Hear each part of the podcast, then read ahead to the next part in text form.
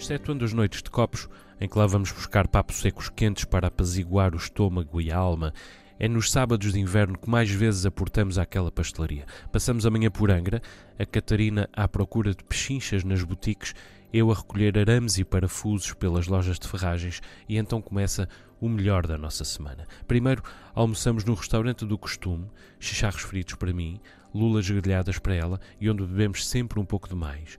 Ao fim do dia voltaremos para casa, abriremos a chaise longa ao sofá e esparramarmo-nos-emos com os cães em frente à lareira a ler ou a ver filmes tontos até que o sono nos tome de assalto. Pelo meio, paramos na pastelaria a comer um gelado de fruta. Este sábado não era a rapariga gordinha a atender, o que me contrariou um pouco.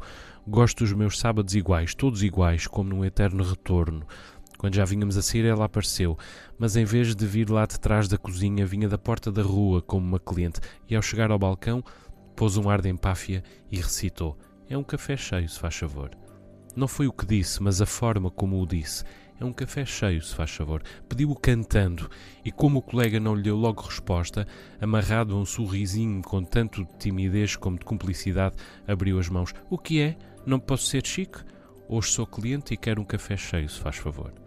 E eu fiquei ali a pensar em tanta coisa que quase não tive mão nelas. Por exemplo, nos cafés de Lisboa, em cujas esplanadas nos espalhávamos todos, aos sete e aos oito, e depois não havia um só que pedisse um café comum, desfilando cheios e italianas, pingados e chávenas escaldadas até se tornar impossível ao empregado registá-los de cabeça.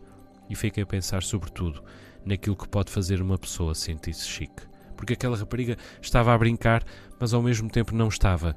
Quando é ela quem se encontra do lado de dentro do balcão e alguém lhe pede um café cheio, efetivamente diz a si mesma: Ora, cá está uma pessoa chique. Ou então, olha-me esta armada em chique. Ou mesmo, pronto, está certo que não é chique, mas hoje é cliente e se quiser ser chique, tem todo o direito. É claro que aqui, nesta ilha onde vivo, tudo é mais cabal, o lugar é mais antigo e a palavra snob, como já escrevi, nunca é crítica, é elogio. Mas já o ouvi em Lisboa também, a propósito de uma echarpe e de um isqueiro a gasolina. Que chique, um isqueiro a gasolina. A propósito de um cão com uma camisolinha e até de uma pessoa que se despede de um amigo com um abraço verbalizado. Ai que chique, um abraço. Se sai da norma, há uma boa possibilidade de ser chique. E do outro lado, até pode haver inveja, coisa tão portuguesa como a soriana, mas também há uma admiração.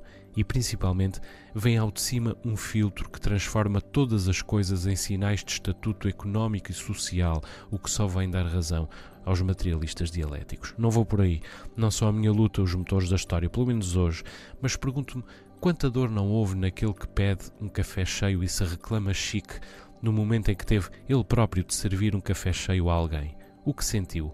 Onde se sentiu? A caminho do que se sentiu? Porque está sempre lá realmente esse conflito.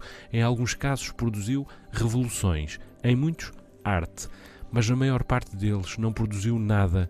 Acompanhou o seu paciente, foi com ele para o caixão e parasitou-o para a eternidade a ele e à sua memória, a dor de não ser chique, de ser menos do que o outro, de não poder nunca aspirar ao que o outro é, de achar que não o pode. A dor que dura a vida inteira, que se repete a vida inteira e que afinal não se transforma em nada, a dor da insignificância. Também isso está em jogo nesta triste vaga de agressões a médicos, paradoxalmente eles próprios cada vez mais insignificantes.